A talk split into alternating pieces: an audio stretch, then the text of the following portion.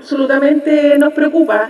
Eh, yo eh, llevo la cuenta de, lo, de, los homicidios porque es un fenómeno, es un delito de los más graves, digamos, por atentar contra la vida de las personas y por eso me preocupan sobremanera como fiscal regional, eh, considerando que además en enero del año pasado en Puerto Montt no teníamos ningún homicidio en el mes de enero. Yo le llevamos cinco. Entonces, eh, claramente es preocupante. Algunos de ellos fueron cometidos justamente en el contexto de crimen organizado, de ajuste de cuentas, de, de, tráfico.